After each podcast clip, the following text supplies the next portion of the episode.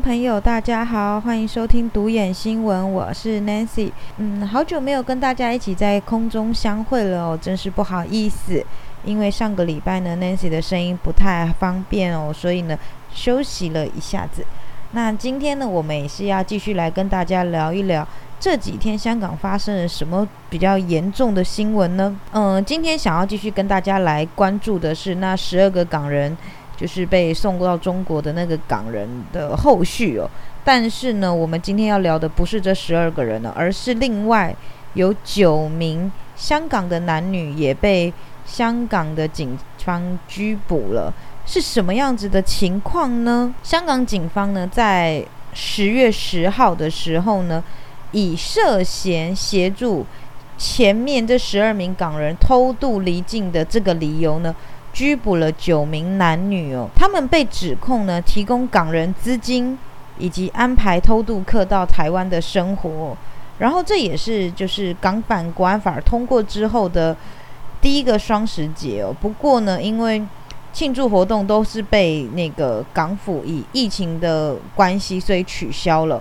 要不然，其实过往的时候，其实，在屯门的那个中山公园，都会有民众在那边升旗庆祝哦。那今年呢，是完全没有的。然后，香港的警方为什么要选在十号这一天拘捕这九名男女呢？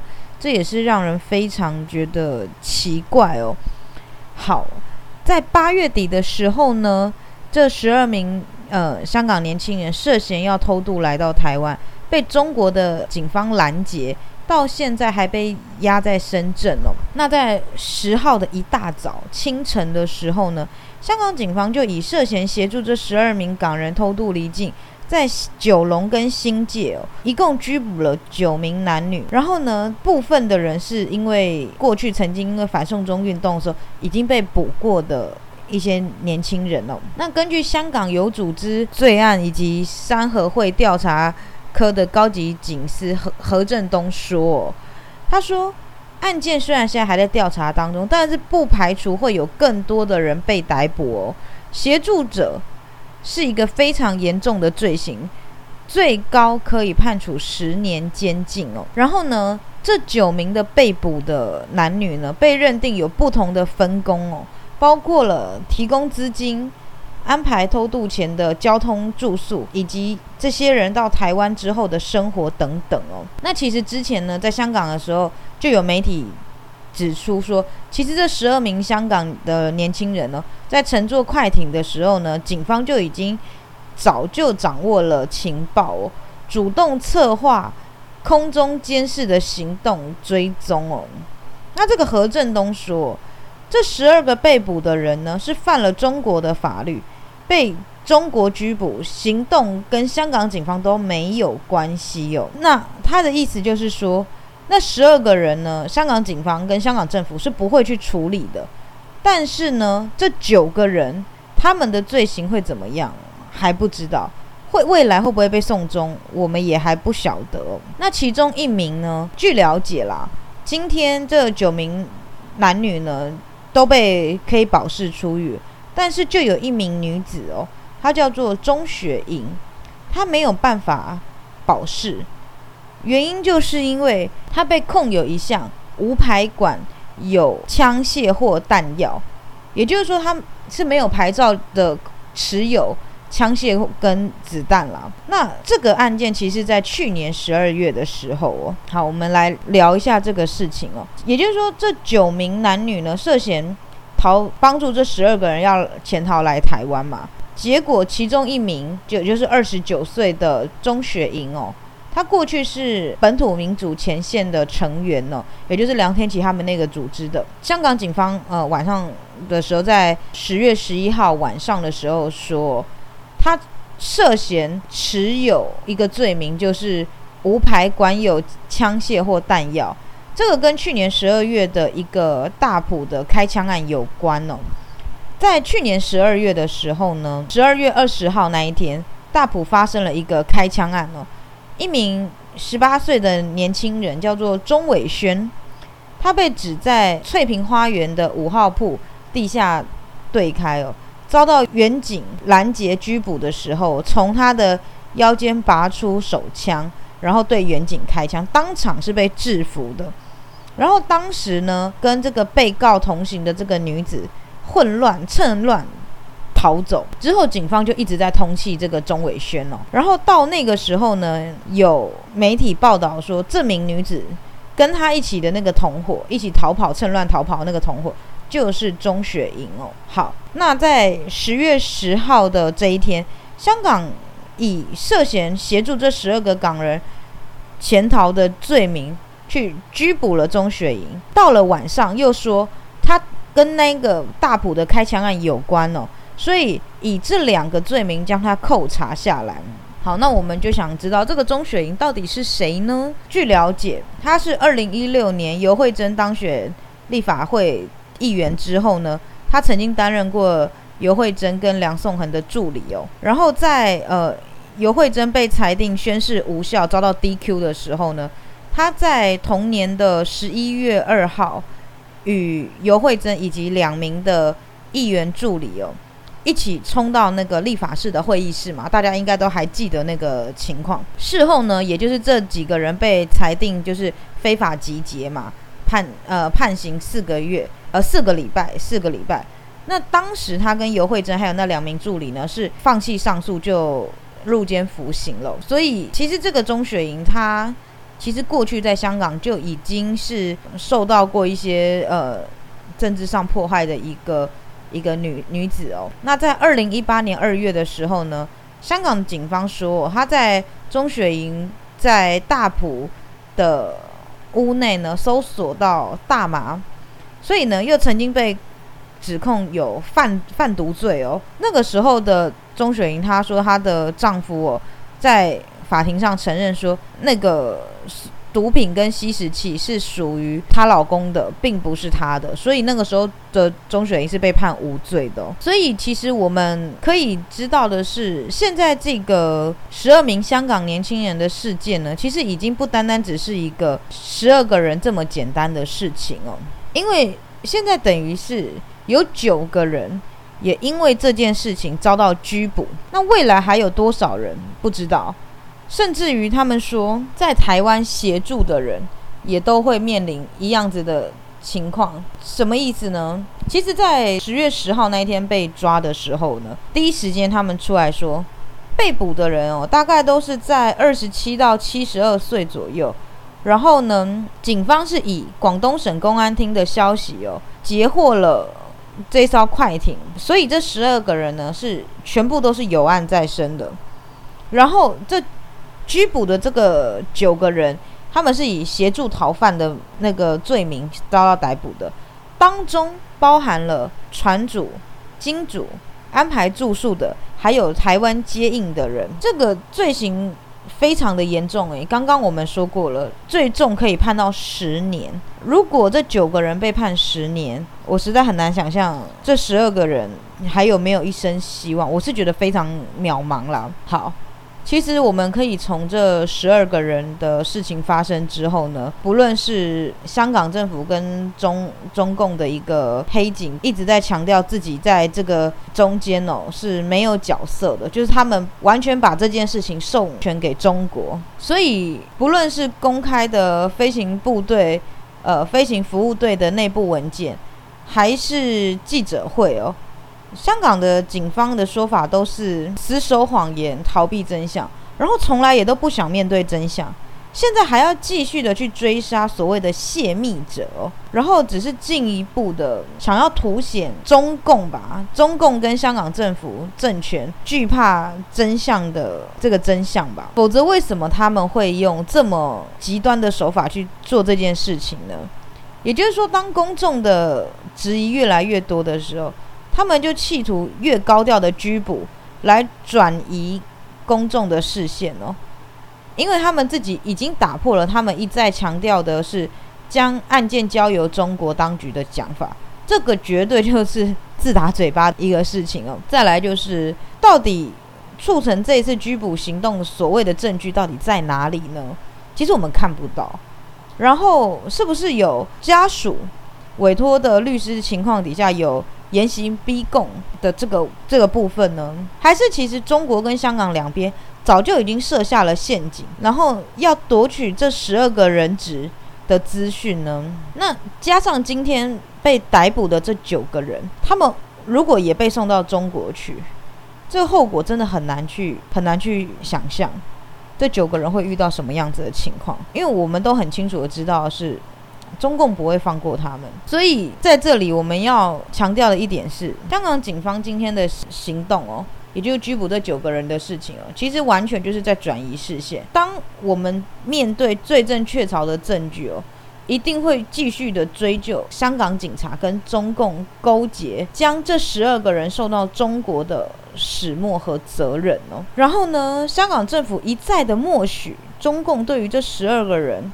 实行秘密的拘留，我们认为哦，香港警方今天的拘捕九个人的行动，很有可能是建立在深圳公安对这十二个人秘密审讯所得到的资料。也就是说，这十二个人也有可能会遭到一些严刑逼供吧。所以我觉得，在现在的这个政治压力哦是越来越大的，但我们绝对不可以放弃。真的，我们如果现在放弃，现在已经不单单只是十二个人了，是十二加九，当然还有加五啦。在台湾的那五个人至今也下落不明，所以我觉得未来哦，香港还会有多少人因为这十二个人事情继续的遭受连坐法、遭到拘捕，其实很难去预料啦，真的很难去预料。好，除了这个部分跟大家分享一下这两天的一个最新情况呢，Nancy 也想要跟大家继续分享一下。在台湾的手足，好，最近呢，Nancy 看了一些台湾手足给我的一个留言哦，其实我蛮感动的。为什么呢？因为在台湾的这些手足们，其实基本上都已经去读书了啦，都去读大学了，不敢说百分之百，但至少一半以上吧。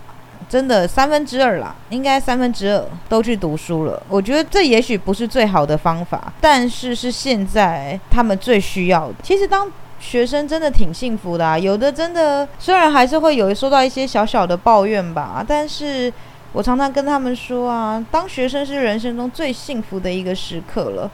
你们现在还有这四年可以好好享受，千万不要虚度了这四年的光阴。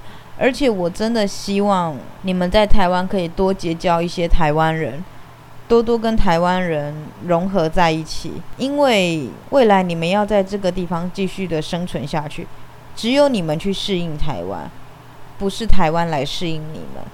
这是我一再跟他们强调的。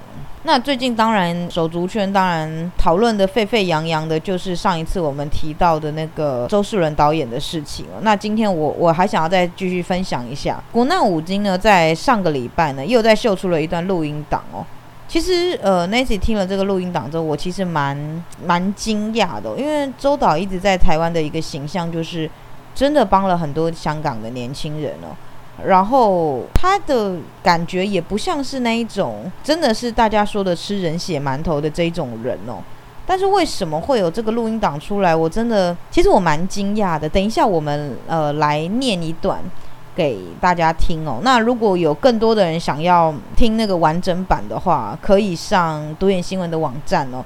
Nancy 有把这个原音档有上传到 YouTube 上面了，所以如果想知道这完整的话，可以。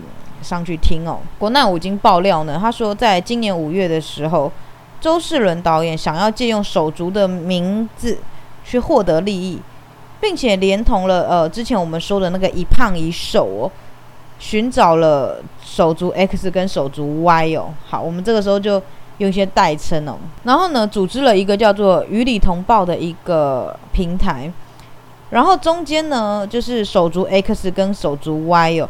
找了一些名人的宣传呐，这个就是我们上次讲的啦，就是有什么杜文泽啊，然后王宗尧啊、黄台仰这些人哦。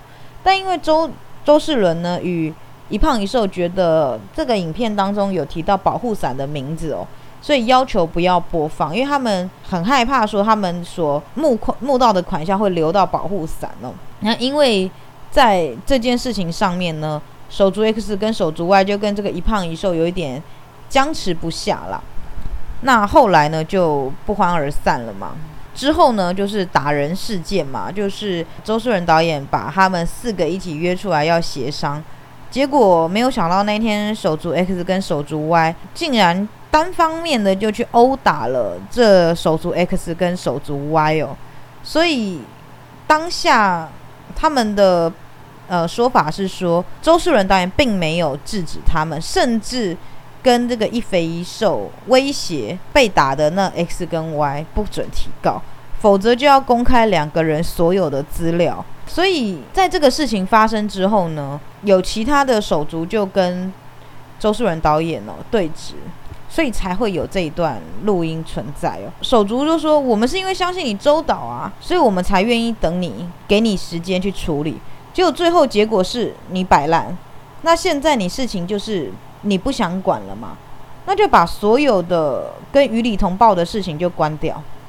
他就觉得，那既然这样子，大家也没有办法继续合作下去了，所以于理同报也不要存在了。那周周树人导演就说他没有意见，但是你们不要忘记哦，是你们来找我，不是我找你们的。啊，那个手足就说你把事情转过来说了，是你周世伦说要开火锅店的，然后周周导就说。但我没有说要开，我说要开火锅店，但我没有说要开与理同报啊。那这个手足又说，是你在星期六的那一天哦，突然说在六月十二号的时候，在立法院有一个家书记者会，然后台湾的政府叫周世伦成立一个组织社团，是你提出这样子的情况的。然后周世伦就说，我是说要办这个家书记者会这个活动，但。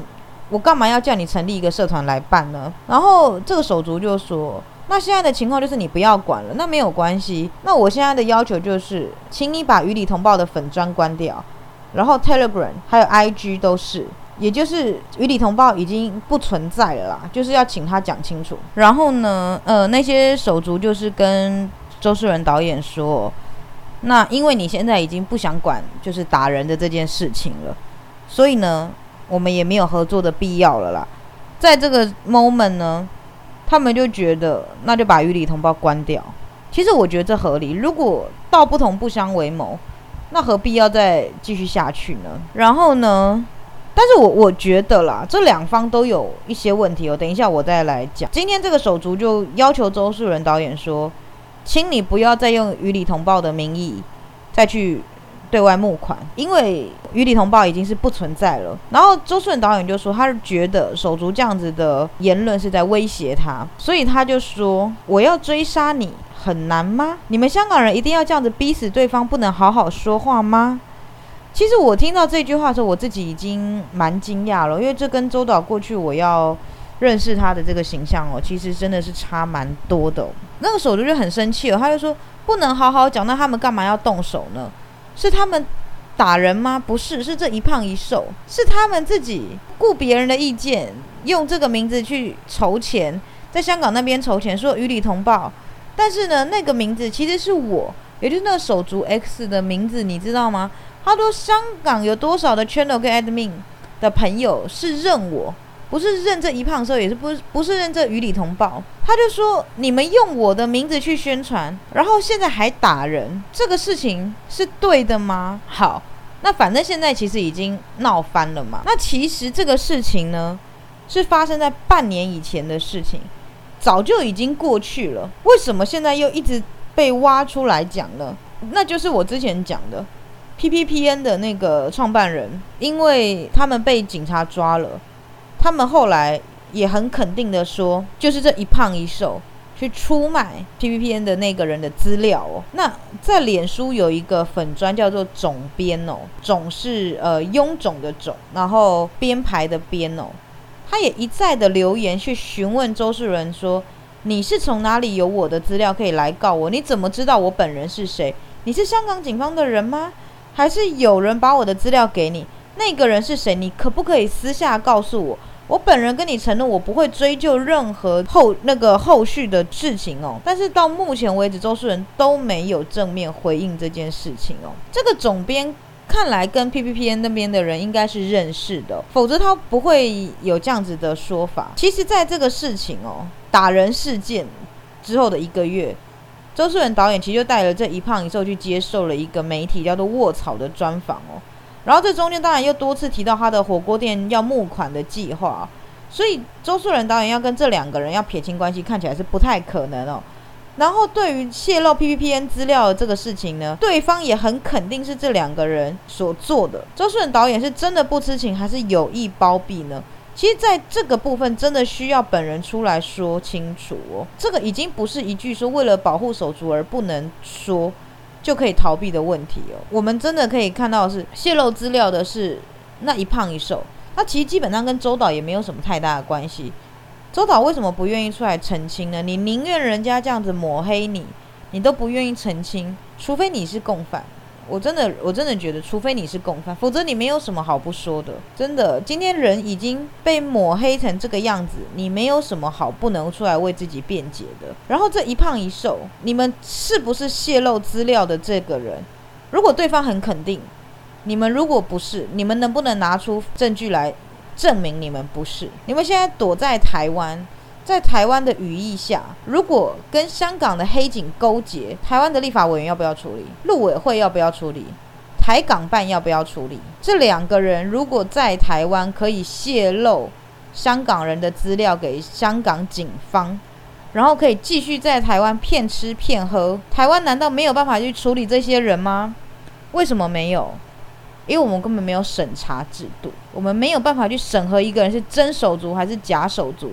这就是我之前说的，台湾最大的问题就在于我们没有一个审查制度，所以现在阿猫阿狗来了，只要他说他是反送中的迫害，只要他说他是香港人，反正全部都一样，专案处理，你永远不知道程序在哪。你永远不知道哪一些人是真的，哪一些人是假的，这就是今天台湾最大的问题。所以我也再一次最后呼吁周顺导演出来回应这个事情吧，不要再躲避了。好，Nancy 就跟大家先分享到这里哦。那后续还想听 Nancy 跟大家分享什么事情呢？欢迎留言给我哦。独眼新闻，我们下次见，拜拜。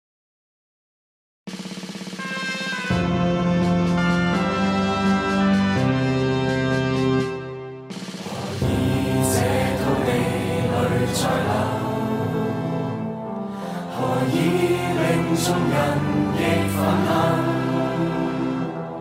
昂首拒骂沉，呐喊声响透，恨自由归于这里。何以这不？